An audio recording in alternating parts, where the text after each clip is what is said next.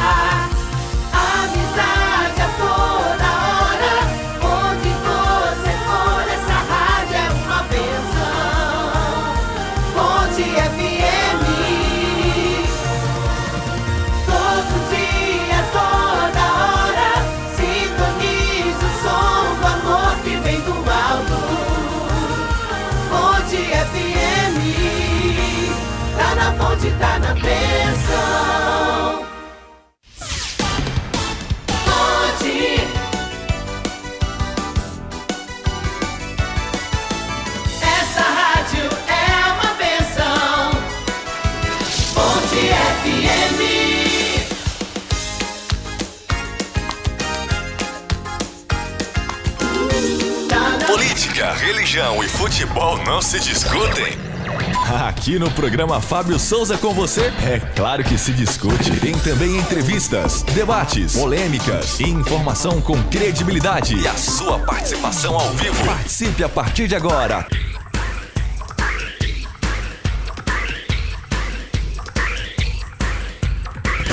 Fábio Souza.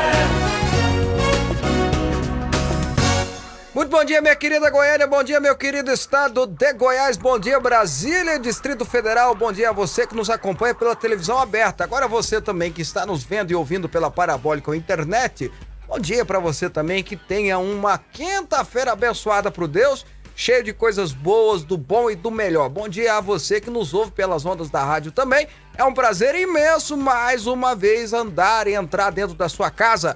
Hoje, dia 26 de agosto de 2021, tá começando mais um programa Fábio Souza com você. Sempre ele, Robson Alves comigo. Bom dia, Robson. Bom dia, bom dia, Fábio Souza. Bom dia para você acompanhando o programa Fábio Souza com você, já liberando o WhatsApp para sua participação. É o 62998369866 para você enviar sua mensagem. Olha, lembre-se que precisa ser mensagem escrita, digitada no WhatsApp que a gente lê ao vivo aqui.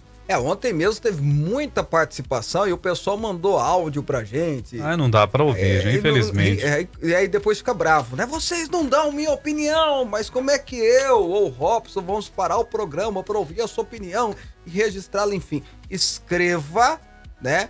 E aí a gente vai estar lendo aqui a sua opinião com maior alegria, com maior prazer. Vai ser um prazer imenso ter a sua participação no programa, concordando ou discordando, tá? É, elogiando ou criticando. Se você quiser xingar, xingue. A gente só não vai ler o palavrão, mas o resto a gente registra aqui a sua participação, porque ela para nós é fundamental, é de suma importância que você participe conosco do programa Fábio Souza com você. Deixa eu pegar aqui já selecionando o que nós vamos ler pro versículo do dia. Agora, no programa Fábio Souza com você, é momento de fé e reflexão. Bíblia fala em Salmos 18, verso 25: Tu, ó Senhor Deus, és fiel com os que são fiéis a ti, correto com aqueles que são corretos. Tu, ó Senhor Deus, és fiel com os que são fiéis a ti, correto com aqueles que são corretos. Salmos 18, verso 25, uma reflexão bíblica que serve para todos nós, um registro bíblico importante. Agora, o que nós precisamos identificar é o que é ser correto segundo a vontade de Deus, o que é ser fiel segundo a vontade de Deus. Ao identificarmos isso, temos a certeza de que ele corresponderá essas atitudes, essas, esses atos nossos quando feitos de coração. O que importa é a gente agradar a Deus, porque ao agradar a Deus, nós estamos, por exemplo, obe- obedecendo do- os dois mandamentos mais fundamentais que existem: amar a Deus acima de todas as coisas e amar ao nosso próximo como a nós mesmos. E vamos combinar que quando a gente ama o nosso próximo como a nós mesmos, a sociedade toda sai ganhando. São 11 horas e olha, 7 minutos. Fábio Souza.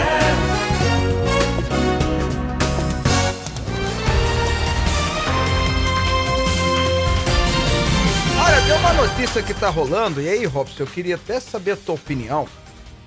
Deixa eu pegar ela aqui direitinho. Eu acho que é importante saber a sua opinião que os ex-presidentes da República que são estudados, né? Porque tem três presidentes da República estudados, dois que são mais ou menos, né? É, é... E um é senador hoje, Você mas, tá elogioso hoje, mas eu hein? vou os três que são estudados, Hum. tá bom?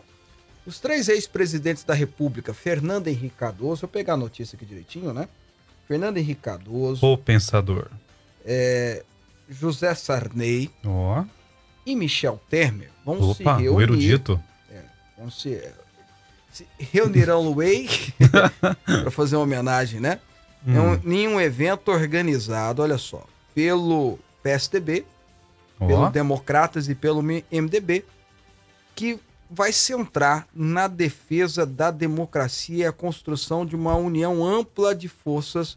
E aí o tema que Hum. eles vão debater, Fernando Henrique Cardoso, Michel Temer, José Sarney, são um novo rumo para o Brasil. opa. Interessante, né? Ó, Fernando Henrique Cardoso, nos altos dos seus 90 anos, já foi entrevistado inclusive aqui no nosso programa. José Sarney, com seus 91 anos, ele que foi senador quase vitalício nesse país. E o Michel Temer, que é o moço da, da turma, né? o mais novo, 80 anos, vão debater o futuro do Brasil, ó. um novo rumo para o país. Uhum. Não estou desprezando em forma alguma, e nem quero fazê-lo, a idade deles. Até porque pessoas com 90 anos, que, se- 80 anos, que estejam em suas funções eh, cognitivas perfeitas, estão ótimos para orientar, aconselhar, direcionar, dizer o que dá certo, o que dá, eh, dá errado em qualquer circunstância da vida. Aliás, se todos nós ouvíssemos mais os homens e mulheres mais velhos, certamente aprenderíamos muito mais as coisas, pelo menos nos erros que eles cometeram, e talvez a gente poderia inovar, né? errar de outras formas e acertar naquilo que eles erraram, até porque a experiência deles tem a nos ensinar isso. Mas eu acho muito interessante esses três ex-presidentes querendo debater, acho que poderiam chamar, quem sabe, aí o Fernando Collor de Mello, que é hoje senador da República, quiçá o Lula também, chama o Lula, a Dilma, que foi presidente da República, talvez a Dilma, a conversa vai descambar, né, com, porque são três eruditos, né, Sarney e... Mas se chamar o Lula vai desclassificar o negócio. Calma, deixa eu, deixa eu concluir meu raciocínio, Robson. Então vai, vai. Vamos lá. Então, ó, o Sarney e o Fernando Henrique são membros da Academia Brasileira de Letras. Olha. É, são imortais da ABL. Que é hein? Temer logo, logo se candidatará e se tornará também um imortal da ABL, eu não tenho dúvida nenhuma disso. Aí leva a Dilma, pode ser que a, coisa descambe, né? Pode ser que comece a conversar sobre estocar vento, é, mulher sapiens, Saudar a mandioca. saudar a mandioca, que foi É. a coisa mais correta da fa- das falas dela, né? Saudar a mandioca e tal. É, não vai perder, não vai ganhar, não vai ganhar, não vai perder, todo mundo vai perder, todo mundo vai ganhar. Aquelas matemáticas loucas, né? Que a gente. A gente às vezes tem até saudade. Não dela no comando, Robson. Pelo amor de Deus, Pelo amor de Deus mesmo, Não é. façam É, isso. Jamais. Mas talvez ela dando palpites. Ia ser engraçado um programa Mãe Dilma ou Dona Dilma, né? Tricotando com a Dilma. Tricotando com a Dilma. Ótima, Ótimo, ótima ideia. Dando as opiniões. Acho que seria, teria muita audiência, porque eu mesmo ia assistir, porque eu amo uma, uma boa comédia. Eu gosto de assistir, eu dou risada pra caramba. Eu, eu gosto da risada, acho que faz bem da risada, enfim. Né? Mas talvez não vai descambar, porque vai ser uma conversa de eruditos, né? As coisas podem não funcionar bem. Se levar o Lula, pode ser que ele, ele não entenda bem a conversa e queira passar por um processo mais etílico das conversas.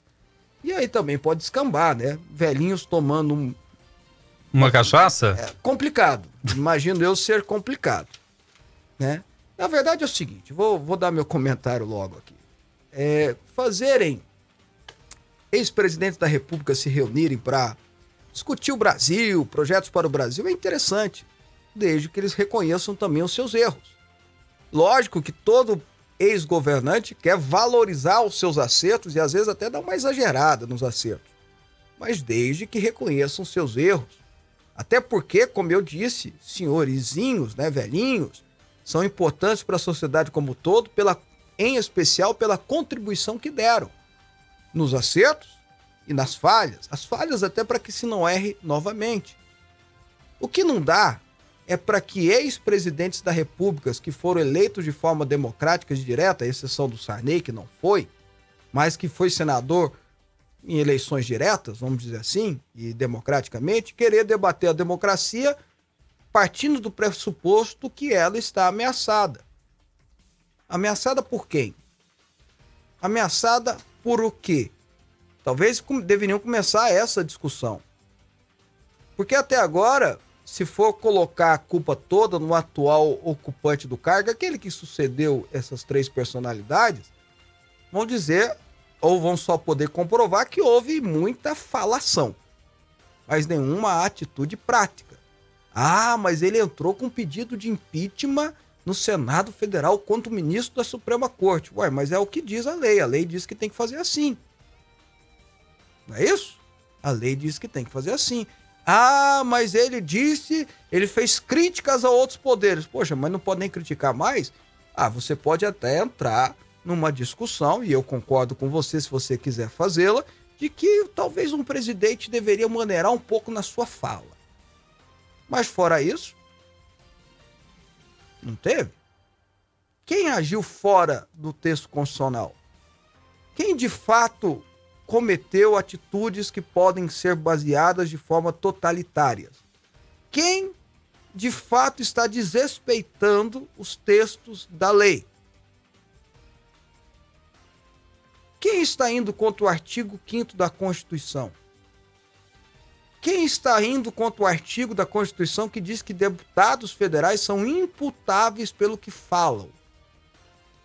Tem um texto na Constituição que diz que deputado é imputável pelo que ele fala. Ou seja, se o deputado é fulano de tal falar um bocado de asneira que eu discordo dele, eu tenho, pelo artigo 5 da Constituição, o direito de criticá-lo de forma exacerbada. Mas vamos parar por aqui. Ele tem o direito de falar e eu tenho o direito de criticá-lo. Ah, mas se ele acusar alguém de crime, eu posso processá-lo? Não pode, porque ele é imputável por aquilo que ele fala. Está na Constituição, está na lei. Ou a lei não vale, ou o que está escrito não vale. Ou o que está escrito depende de quem é o ocupante de uma cadeira. Vale o que está escrito para mim de uma forma e para o Robson de outra? Não. Nós vivemos debaixo do império da lei. Isso quer dizer democracia, república. Eu vivo, Robson e todos nós vivemos debaixo do império da lei. Ninguém está acima da lei e ninguém está embaixo dela. Ou melhor dizendo, todos estão embaixo dela. Todos estão sujeitos a ela. Não existe ninguém acima da lei e nem no mesmo nível. Então, Fica uma sugestão aos nossos velhinhos, né, presidentes da República, Fernando Henrique Cardoso, que eu reputo ser ter sido um grande presidente, eu sei que quando eu falo isso eu recebo críticas, mas enfim. José Sarney, que sucedeu o melhor presidente do Brasil, né, Robson Tancredo Neves, né? E o, o, o Michel Temer, que é o ex-presidente atual, vão se reunir para falar de democracia o justo seria que eles também falassem ou falassem não só contra a pessoa que eles repudiam. Ok, é o direito deles de falar.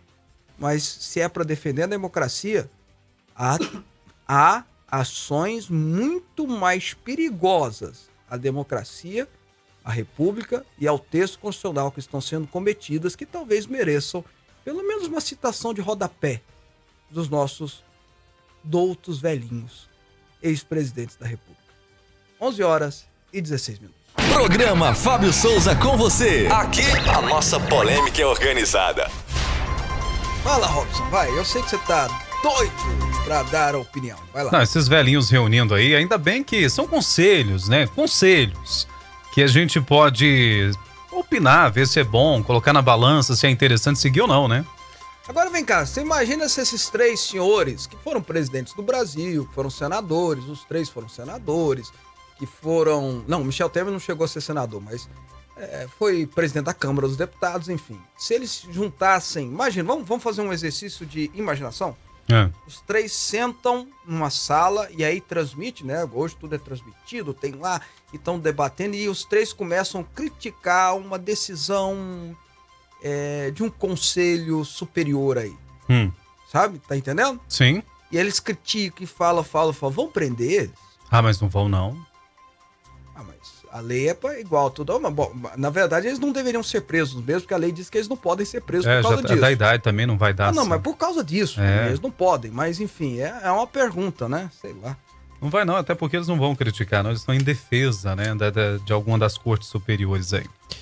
Agora vamos com as- as notícias aqui no programa. Fábio, um grupo suspeito de participar, de praticar, perdão, crimes de contratações realizadas pelo Instituto de Gestão Estratégica de Saúde do Distrito Federal em 2018, sobretudo na área de prestação de serviço de radiologia e imagem, é alvo de uma operação da Polícia Civil do Distrito Federal. Há oito mandatos de busca e apreensão em Brasília e também aqui em Goiânia, tá? A Polícia Civil informou que as investigações tiveram início a partir de informações da Promotoria de Justiça de Defesa da Saúde do Ministério Público do Distrito Federal, que atuou a parceria com a Decor e com o apoio da Polícia Civil de Goiás para cumprimento dos mandatos.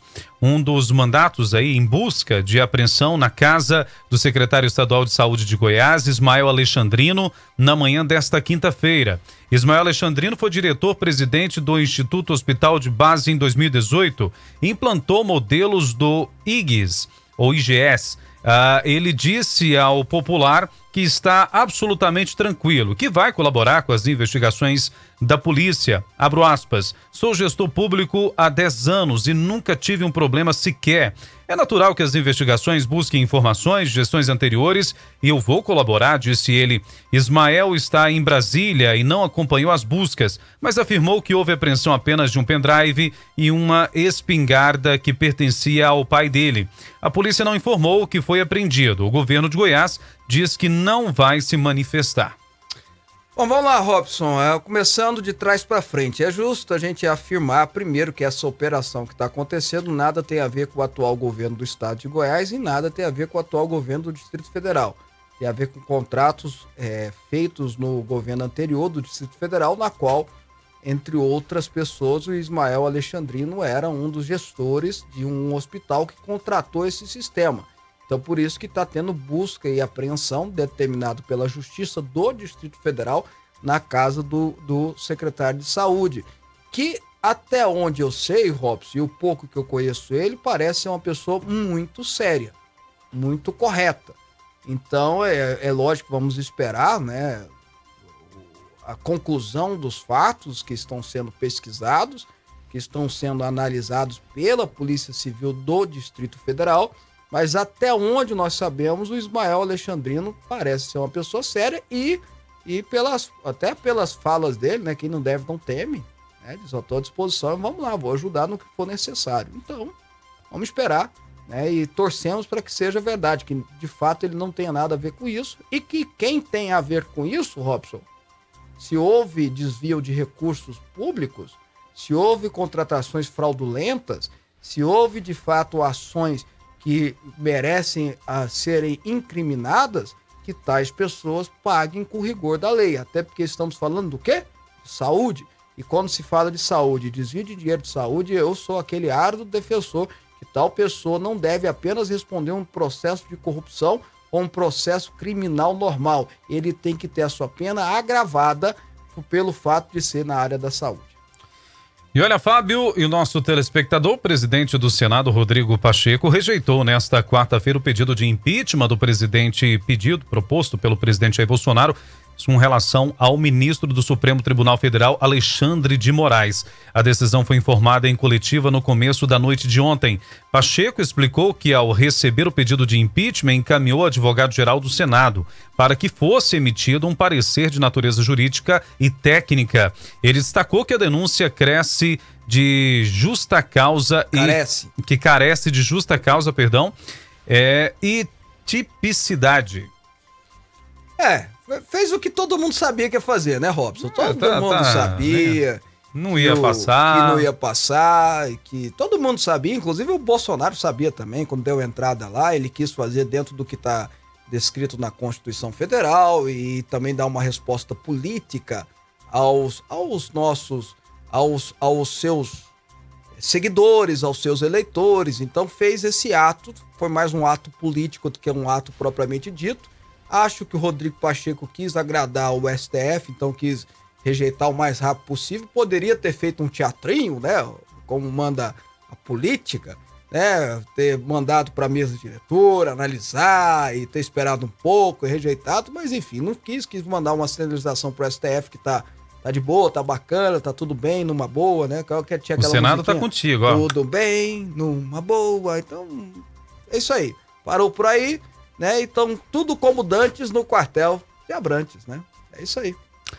E o ministro Edson Fachin do Supremo Tribunal Federal arquivou a ação apresentada pelo presidente Jair Bolsonaro que questionava a constitucionalidade do inquérito das fake news e defendia a suspensão de um artigo do regime interno da própria corte que permite abrir investigações de ofício, ou seja, sem passar pela Procuradoria-Geral da República. O ministro do STF também arquivou três ações do PTB na mesma linha. O partido pediu anulação do que e questionou né, a constitucionalidade do inquérito das fake news e do regimento interno da corte sobre a possibilidade de abrir investigações sem anuência da PGR também demandou a nulidade do inquérito que apura o financiamento dos chamados atos antidemocráticos de todos os atos com relação aqui, lógico, ao nosso país. A ação proposta por Bolsonaro por meio da Advocacia Geral da União foi apresentada em resposta ao STF após o ministro Alexandre de Moraes incluí-lo como investigado no inquérito do chamado inquérito das fake news.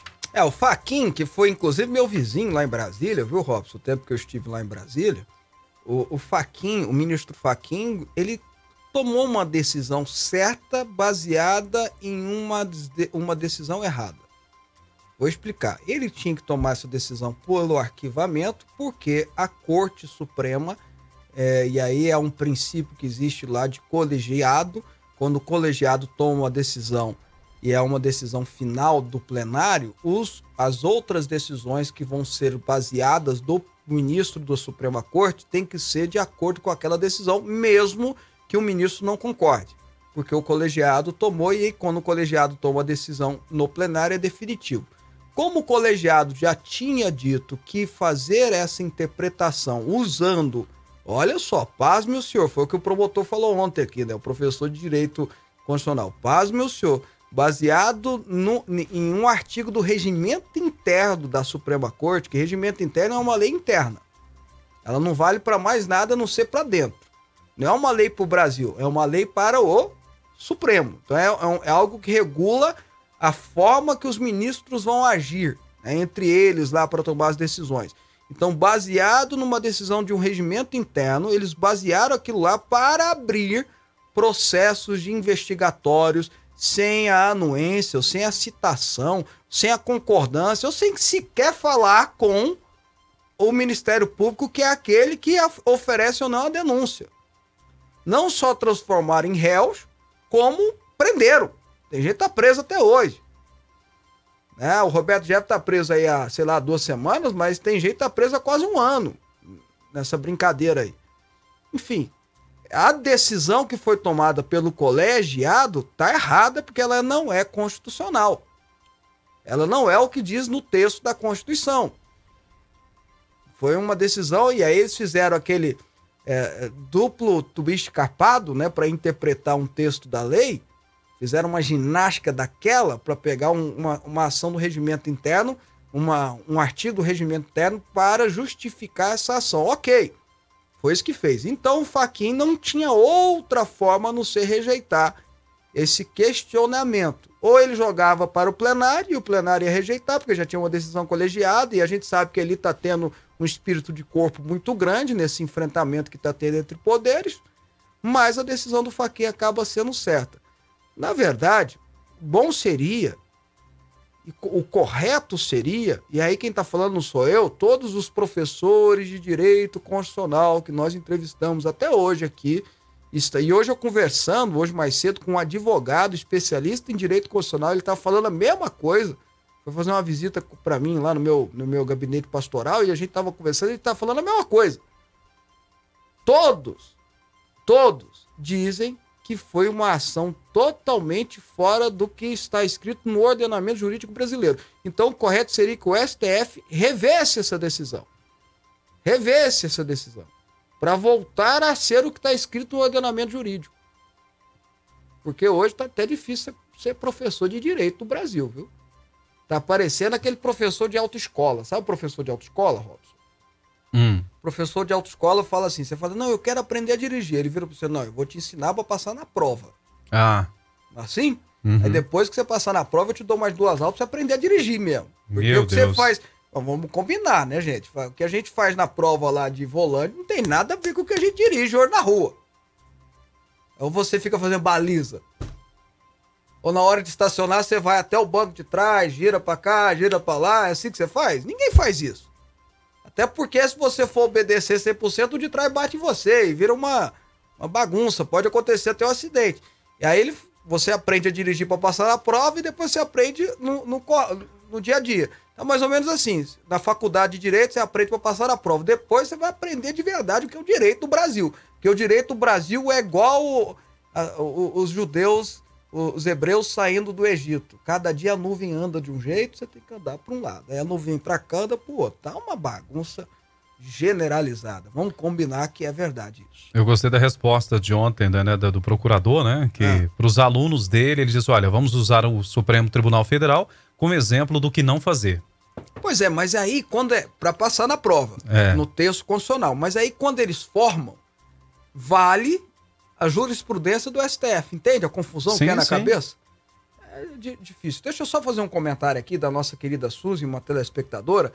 Eu estou aborrecido com o que acontece, seu ou o que acontece com o Sérgio Reis, né? A notícia hoje é que ele está internado, viu, Robson? É. não respeitar a história dele, a idade e estão o constrangendo. O que você pensa? Bom, eu já falei sobre isso, já falei sobre é, o perigo que é o Sérgio Reis, né? Cantando quando eu viajava pela estrada de Ouro Fino. Realmente é muito perigoso para o Brasil. Alguém que canta Panela Velha, que faz comida boa e tantas outras músicas, né? Amor, eu, eu, eu, Suzy, eu concordo, eu tô sendo irônico aqui.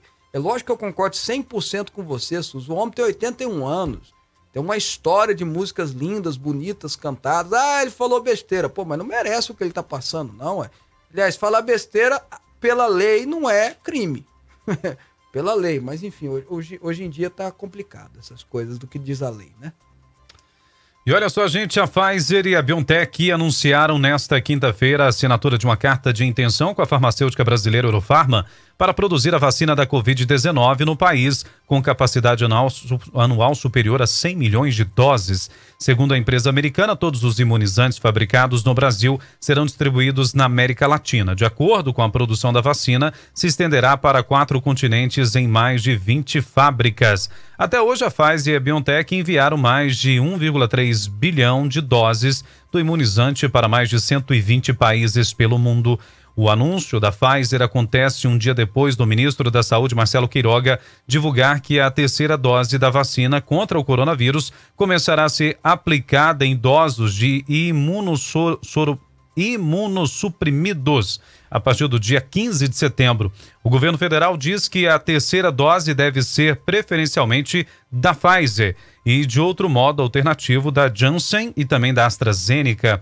O imunizante da farmacêutica americana também será usado na cidade de Toledo para servir de estudo da companhia sobre a vacinação de toda a população, incluindo adolescentes a partir de 12 anos. Robson, continua aí lendo a próxima notícia que fala do, do, do- de uma ação do Queiroga e, enfim, do Dória. O Dória quis fazer graça, politicamente falando. Dá, dá uma lida É. pra gente. Aí, ó, o ministro da Saúde, Marcelo Queiroga, criticou nesta quarta-feira o que chamou de demagogia vacinal e disse que, caso estados não sigam as orientações do Programa Nacional de Imunizações para a campanha de vacinação contra a Covid, podem faltar doses, né? É, para ele, é preciso defender a soberania do programa. As declarações ocorreram em entrevista coletiva para comentar a decisão de ofertar uma dose de reforço para idosos acima de 70 anos e imunossuprimidos. Em nota divulgada anteriormente, a pasta informou que a previsão é que isso ocorra na segunda quinzena de setembro. Horas depois, o governador paulista João Dória anunciou que a oferta de um reforço no estado ocorrerá para a população acima de 60 anos a partir de 6 de setembro. Segundo Queiroga, A decisão sobre a oferta de doses de reforço para pessoas acima de 70 anos e imunossuprimidos foi tomada pela Câmara Técnica que assessora o programa de imunização e considerou, entre outros pontos, Fábio, a necessidade de maior proteção deste grupo contra a variante Delta. Bom, vamos lá, vamos para o comentário, né, Robson? Primeiro é uma, uma ótima notícia, porque prim... vai ter fábrica, vai fabricar remédio, vai fabricar, perdão, a vacina da Pfizer aqui no Brasil. É lógico que é para ofertar para toda a América Latina, até porque a estimativa é 11 milhões de doses, 100 milhões de doses, 11 milhões, nada, 11 milhões por mês, né? Mais de 100 milhões de doses no final do ano é muita coisa. O Brasil já está praticamente mais da metade da população vacinada. É, não vai ser usado tudo isso. Mas o fato de nós termos aqui a vacina que mais responde positivamente no combate a essa pandemia, que é a da Pfizer, é a única que já pegou toda, já passou por todas as fases da FDA dos Estados Unidos, né? Ou seja, é, a, é a vacina que está tendo melhor resposta até agora. É a, eu não quero dizer que é a melhor, mas é a que está tendo melhor resposta, né? Então, e a gente saber que a gente está trazendo ela para o Brasil para ser fabricada aqui é algo positivo. Aí o que, que aconteceu, né? O que aconteceu é que o Ministério da Saúde disse, anunciou, a gente falou isso aqui ontem, que no final de setembro vai começar a vacinar é, na, uma terceira dose para velhinhos, mais de 80 anos. Você lembra disso, né, Robson? A gente falou, poxa, é verdade. Ele, e um dos alvos era exatamente aqueles que tomaram da Coronavac, porque a resposta não estava tão forte. Então houve uma necessidade, e aí o conselho que constatou isso, a própria OMS já disse que é contra, não é favorável. Então vai, vai ter essa discussão científica aí por um bom tempo ainda. Aí o que, que o Dória fez? O que, que o Dória fez? Anunciou que vai vacinar no começo de setembro pessoas com mais de 60 anos, aí já caiu 20 anos, com uma, um reforço de dose. Só que aí tem um problema, Robson. O problema é que não terminou a segunda dose na, na maioria da população. Os mais jovens não tomaram nem a primeira dose, estão começando a tomar a primeira dose agora. Os mais jovens, 18, 19, 20 anos, estão começando a tomar a primeira dose agora. E aí o Queiroga veio e falou: ó, vamos parar com isso, gente. Daqui a pouco vai faltar vacina e vai fazer teatrinho, né? Vai dizer, ah, o Ministério da Saúde não tá mandando. Não, o Ministério da Saúde tá mandando, mas você, ao invés de seguir o rito, ao invés de seguir o Plano Nacional de Vacinação, que lembro vocês, foi extremamente cobrado no final do ano passado, vocês lembram disso? Ah, que isso. No, no, início desse ano e tal, e aí quando se faz o Plano Nacional de Vacinação, não vai seguir esse plano? E aí depois, ah, vai faltar vacina, vai faltar... Não, peraí. Aí tem que parar, e é a demagogia vacinal mesmo, que o Queiroga é política, né, meu filho? Tudo é política, né? O cara quer fazer política, quer ser o pai da vacina, perere, perere. Enquanto, e o Robson vai lembrar que eu sempre falo assim, enquanto, enquanto está beneficiando a população, pode fazer política que for. Não tem problema nenhum. Pode tocar, botar lá fanfarra, né? Soltar fogo de artifício, cortar, cortar, inaugurar a obra dez vezes. Se tá para beneficiar a população, eu tô de acordo, pode fazer. Porque político, político não fazer política, você tá querendo demais, né, meu amigo? Melhor coisa de falar pro Robson não fazer rádio. Não dá, né, Robson? Aí pronto. É lógico que político vai fazer política, lógico. Mas quando é para prejudicar a população, aí não, aí eu vou, vou criticar. Aí pode parar com essa politicalha. Porque ao reduzir só para falar, ó, oh, Bolsonaro tá reforçando de velhinho de 80, eu tô reforçando de 60. Aí não, porque aí você vai prejudicar o sistema de vacinação do Brasil inteiro. E vai prejudicar o sistema, principalmente a vacinação ali em São Paulo. Poxa vida, viu, gente? Ó, política tudo bem, mas politicalha não. Ainda mais num assunto tão sério que é o assunto da vacina. Aí, aí é para mim ficar nervoso, é para eu ficar nervoso aqui, porque mim não existe para eu ficar nervoso. Pelo amor de Deus, né, Robson? Muita participação, Robson. Sim. Eu queria tanto ler todas aqui, mas não, talvez eu não consiga, não. Mas, vamos lá. O Luiz Carlos Ribeiro do Parque Ateneu. Bom dia, Fábio. O programa, é, parabéns pelo programa, pelo programa, perdão. Eu gostaria de saber se o povo brasileiro, no dia 7, ir para as ruas, quantas mil o presidente Bolsonaro pode tirar do STF? Não entendi. Quantas mil? Não entendi. Não entendi a pergunta. Depois o Robson, que é mais inteligente que eu, dá uma lida aí e me ajuda aí, tá bom? Vamos lá.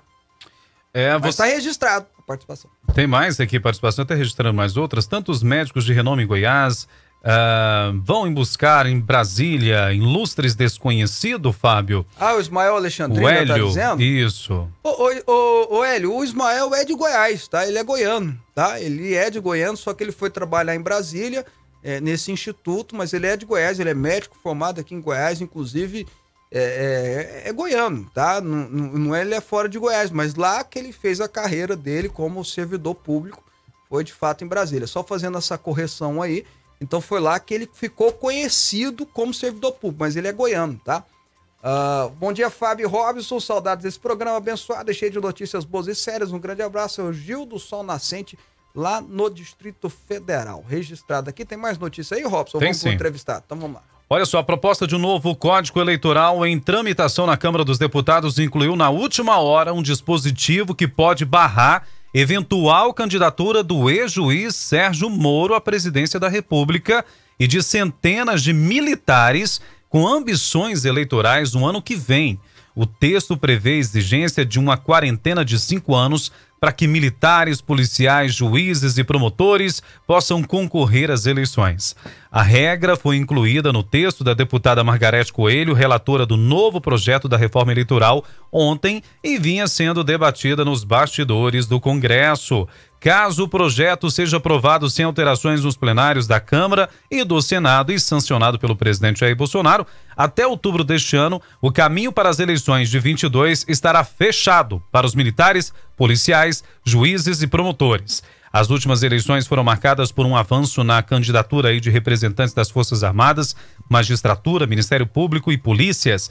No, a nova versão do Código Eleitoral determina que são inelegíveis servidores integrantes das guardas municipais, da Polícia Federal, Rodoviária Federal, da Ferroviária Federal, Polícia Civis, magistrados e membros do Ministério Público que não tenham se afastado definitivamente dos seus cargos em função de cinco anos anteriores ao pleito. Margarete excluiu da regra aqueles servidores que já possuem mandato. Robson, você conhece a história do cavalo de Troia, né? Sim. O cavalo de Troia é que os, os, os, os troianos né, achavam que os gregos tinham mandado um presente para os deuses, que era um cavalo de madeira gigante. É. E aí colocaram para dentro e de repente o soldado lá dentro foi lá e abriram a porta da inconquistável até então é, Troia. E aí, porque tinha uma, grandes muros e tal, enfim, essa é a história lá do da história grega, né, do épico grego e tal. Mas Robson é um cavalo de Troia para o Bolsonaro, isso para o presidente, viu? Eu vou explicar para você. É lógico, no, entrando no mérito um pouco, é lógico que precisa ter é, uma quarentena para juízes, para promotores, não sei se para oficiais de, de, de polícia, talvez para polícia judiciária, mas cinco anos é um baita do exagero. Tem que ter, porque para o cara não querer fazer a fama dele com o poder que ele tem investigativo ou condenatório e depois sair candidato a alguma coisa. Então, ter uma quarentena é algo plausível, é algo né, possível. Cinco anos, eu repito, é exagero, é querer matar o cara, né, politicamente falando, é querer arrebentar com o cara, é lógico que é um exagero nesse tempo, tá? Agora, é, é uma bomba para o Bolsonaro e vou explicar por quê. Porque a maioria dos apoiadores do Bolsonaro, a maioria não, né, porque tem muita gente, mas grande parte do sistema de segurança pública do Brasil, polícias, são apoiadores do Bolsonaro. Então, evidentemente, tem gente aí que é policial militar que quer ser candidato, tem policial civil que quer ser candidato, polícia federal quer ser candidato, que ao ser candidato vão ser candidatos do lado de quem? Muito provavelmente de lado, do lado do presidente atual, né? Porque tem uma, um, um viés mais igual. Agora veja, é, o problema é que quem foi eleito nessa base os policiais militares que lá estão, os delegados que lá estão, eles querem aprovar, porque eles não querem concorrência, ué. Então, para eles aprovando isso aí, tá ótimo, porque eles vão nadar de braçada dentro da, da turma deles. Então, eu, eu não duvido que vai ser aprovado. Vão jogar lá pro STE, pro, pro, pro presidente, e o presidente vai ter que, ou ele veta, ou ele sanciona. Se ele sancionar, ele perde e fica, ganha um bocado de gente com raiva dele né? Se ele não sancionar, é, se ele recusar, o próprio Congresso pode derrubar, mas enfim, é, pode ter um Moro, um Sérgio Moro, candidato a presidente do Brasil aí, ou qualquer outra pessoa nesse sentido. Enfim, em resumo, Robson, é um cavalo de Troia para o Bolsonaro. Não tem jeito. Né? É um, jogar um cavalo de Troia para ele para variar, né? O Congresso gosta de fazer isso. Meu né? Deus do céu, o ideal seria deixar todo mundo, quem quiser ser candidato, que seja, deixa o povo escolher. É, Qual o problema? Mas, mas ter um- uma quarentena para uma pessoa que estava à frente de uma investigação, é, um quarentena de um ano, não é ruim, né? Não dá para ser cinco anos também, porque aí você matou o cara, aí o cara já desistiu de ser candidato também, enfim. Robson, a gente vai conversar hoje com o advogado e presidente da Associação Nacional do Movimento Pro Armas, o Marcos Polon. E a gente vai estar conversando sobre isso, sobre armas, sobre ah, o que a legislação diz, porte, posse de armas, enfim. Em um minutinho a gente já conversa com ele. Você está ouvindo Rádio Aliança M1090 e Fonte FM Digital. Venha fazer uma viagem ao centro da Bíblia com Didascalia, mais uma obra do bispo Fábio Souza. Para você que ama a palavra de Deus e busca sabedoria, o livro traz cerca de 200 estudos com a linguagem de fácil compreensão, que vão te levar a uma verdadeira viagem ao centro da Bíblia. Didascalia, mais uma obra do bispo Fábio Souza. Lançamento Editora Vida. Informações 62 3541 7800. Fonte FM. Precisa de uma leitura envolvente capaz de transformar a sua mentalidade e colocar a sua vida no rumo certo? Então não perca tempo e adquira o livro Na Vertical 11 Pilares para o Sucesso, do Bispo Fábio Souza, publicado pela editora Quatro Ventos. Disponível em todas as livrarias. Na Vertical, a direção que você procura. Informações 62 3541 7800. Rádio Aliança M1090 e Fonte FM Digital. Pensão em dobro para você. Essa rádio é uma benção. É uma benção. Fábio Souza.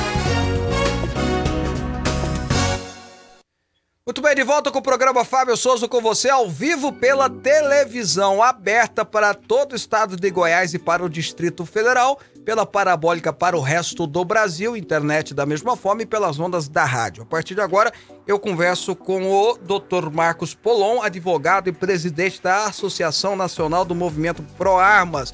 Doutor Marcos, bom dia, é um prazer recebê-lo. Bom dia, Fábio. É satisfação. Obrigado pelo espaço. É muito gratificante poder estar contigo essa manhã. Doutor Marcos, vamos conversar um pouquinho sobre o movimento Pro Armas. O que seria isso? Bom, o Movimento Pro Armas é uma associação civil sem fins lucrativos que atua sobre três pilares distintos. certo? O primeiro pilar é a produção de conteúdo para informar as pessoas dos direitos que elas têm, como que as pessoas, o cidadão comum, ter acesso à sua arma de fogo, seja é, pelo Exército, seja pela Polícia Federal, todo o universo que envolve isso aí, questões filosóficas, jurídicas a respeito do controle de armas. O outro pilar de atuação é o jurisdicional. A gente atua entrando com ações civis públicas, ações coletivas, é, em todos as, os processos que tramitam no STF sobre o tema, nós estamos habilitados como amicus curiae, que é para justamente fazer a defesa desses direitos que a gente fala na produção de conteúdo.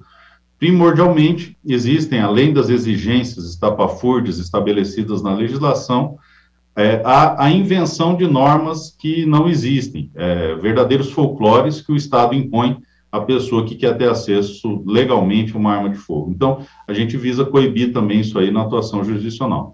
E o terceiro pilar de atuação do PROAR é a atuação política e institucional, que consiste em conversar com o legislativo e com o executivo para aprimorar a legislação de armas, tentando é, reduzir algumas burocracias burras aí que não tem o menor sentido. Temos obtido sucesso nos últimos anos, mas mais que isso, é conscientizar as pessoas da importância de lutar pelo seu direito natural de legítima defesa. Ano passado a gente fez a primeira manifestação exclusivamente armamentista da história do Brasil, aqui reunimos mais de 5 mil pessoas, e esse ano repetimos o feito, sempre 9 de julho, tá, 9 do 7, é, e esse ano conseguimos reunir mais de 20 mil pessoas aqui em Brasília.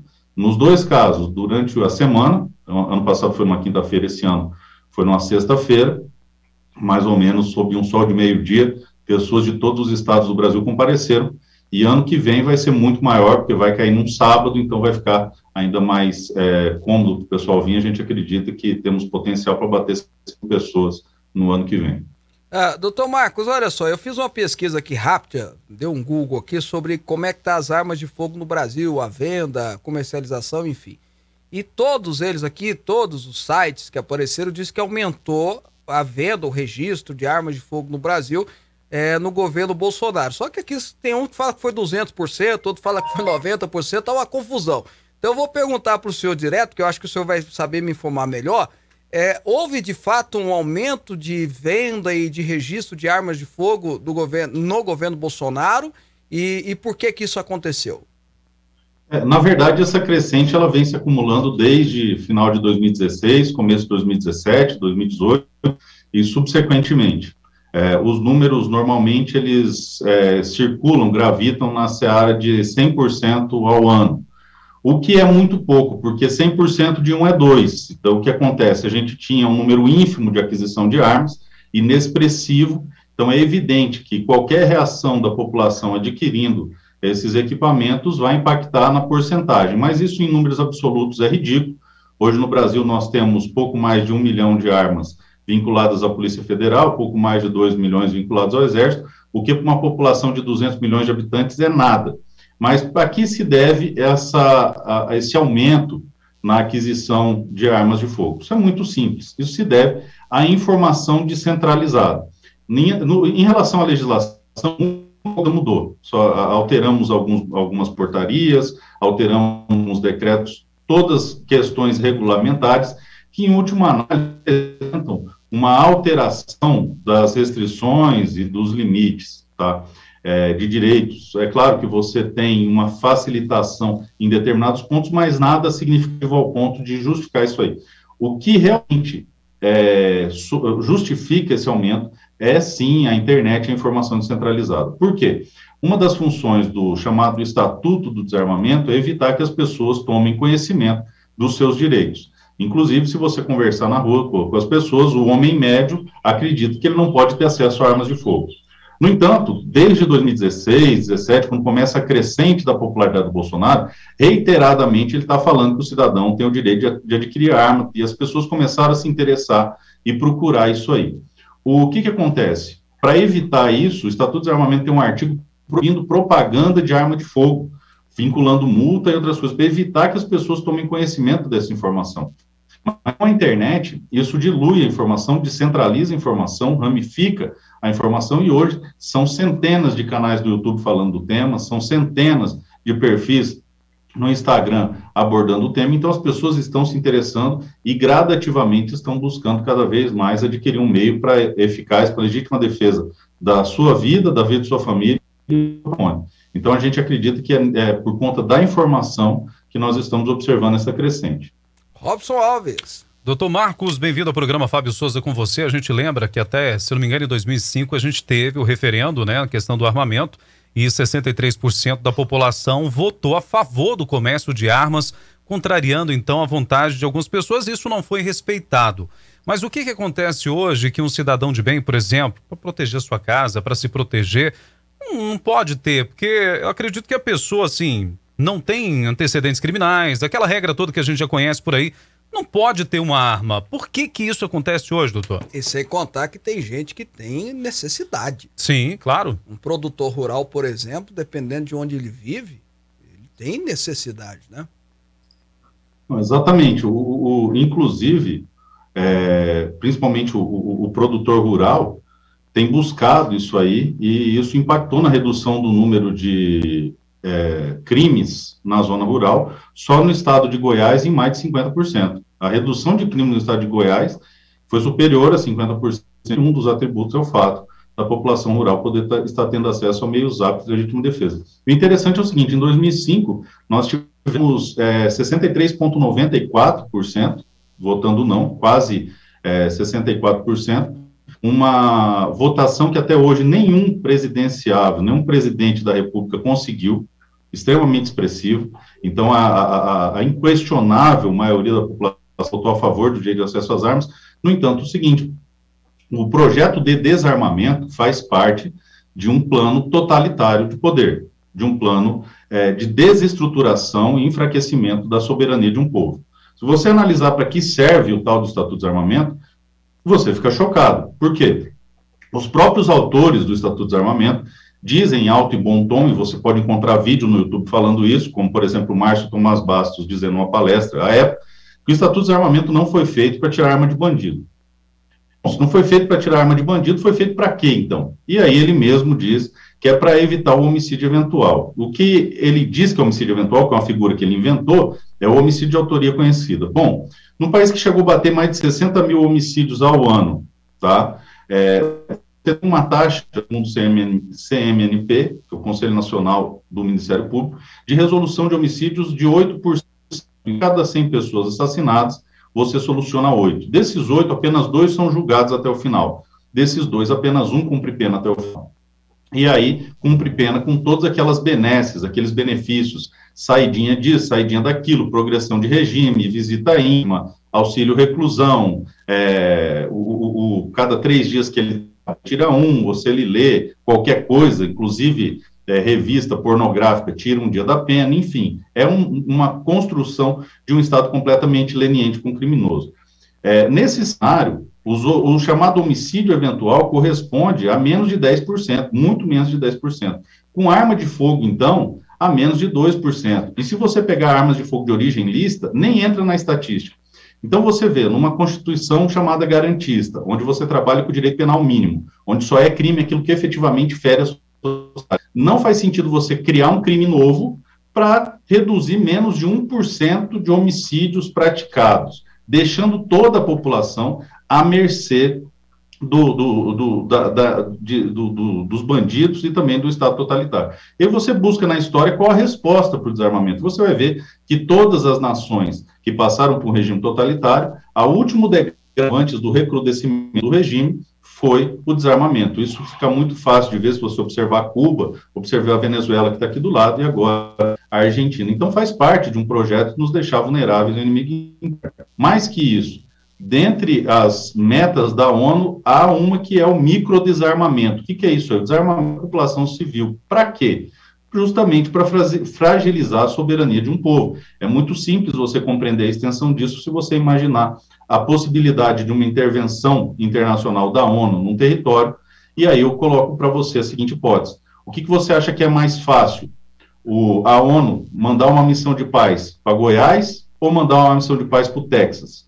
Bom, no Texas, meu amigo, atrás de cada arbusto, cada árvore, cada barranco, você tem um caipira, um redneck, que com 12 anos ganhou um AR-15 para tirar em esquilo. Então, o que, que acontece neste cenário? Você tem hoje nos Estados Unidos, nos clubes de caça, um efetivo maior do que qualquer exército do mundo. Isso fortalece a soberania do povo.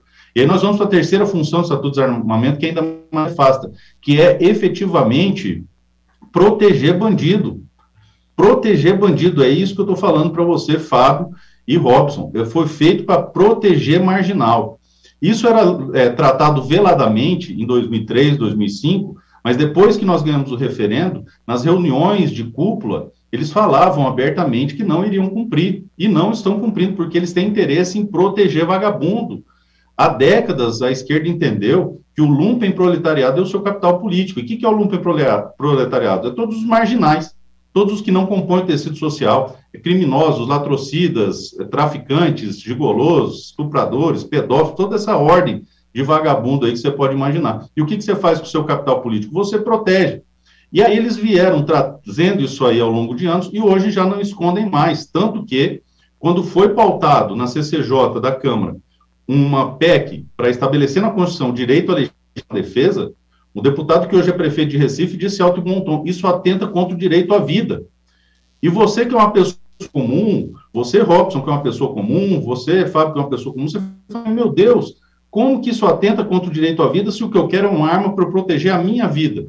E aí o deputado nos elucida atenta contra a vida do bandido. Não, mas é porque o João então, Campos, é... o João Campos lá de Recife, que o senhor está falando, ele anda Isso. com segurança, né? A vida inteira, segurança. Anda com segurança. Filho de governador. Exatamente, é esse o ponto. É, aí, é aí você pode fazer esse discurso bonito, lógico, você tem porque lá... Tem, mas o que, perceba, o que eles pretendem é proteger a vida do bandido. Quando os decretos foram pautados no Senado, o senador do PT falou, não, mas se não armar todo mundo, as pessoas vão reagir aos assaltos, coitadinho do bandido. Quando o STF fala que os decretos têm o direito à vida, ele está levando exclusivamente a vida do bandido. A vida do cidadão para essas pessoas não interessa. O negócio é proteger a vida do bandido. E aí, nós, nós evoluímos para um outro problema. É, filosoficamente, eles já não têm mais medo de dizer isso. A Márcia Tiburi diz em alto e bom tom que ela é favorável ao assalto, que o assalto é importante. A Marilena Chauí fala que odeia a classe média. E aí você vê todo um aparato legislativo voltado para legislar protegendo o bandido. E aí nós chegamos na quarta função do Estatuto do Desarmamento, que é ainda mais nefasta e fica evidenciada com isso a informação que você acabou de dar. Não pense que os desarmamentistas não gostam de armas. Muito pelo contrário. Eles, quando vão, os deputados desarmamentistas, quando vão na boca de fumo comprar sua paradinha de droga para curtir o final de semana, o seu traficante amigo está fortemente armado. Quando eles sobem um morro para pedir voto para traficante, está todo mundo armado. Quando eles vão no funk curtir o seu entorpecente, os organizadores estão todos armados. Quando ele transita na rua com seus seguranças, estão todos armados. Luladrão, Luladrão tem um AK-47, dado de presente pelo Omar Gaddafi, outro ditador assim como ele. Luladrão tem mais duas armas no nome dele. Esse Hoffman, mês passado, fez um teste de tiro num clube aqui no DF, tá? Para comprar uma arma de fogo. Então, o problema não é a arma de fogo. A arma de é fogo é em si. Né?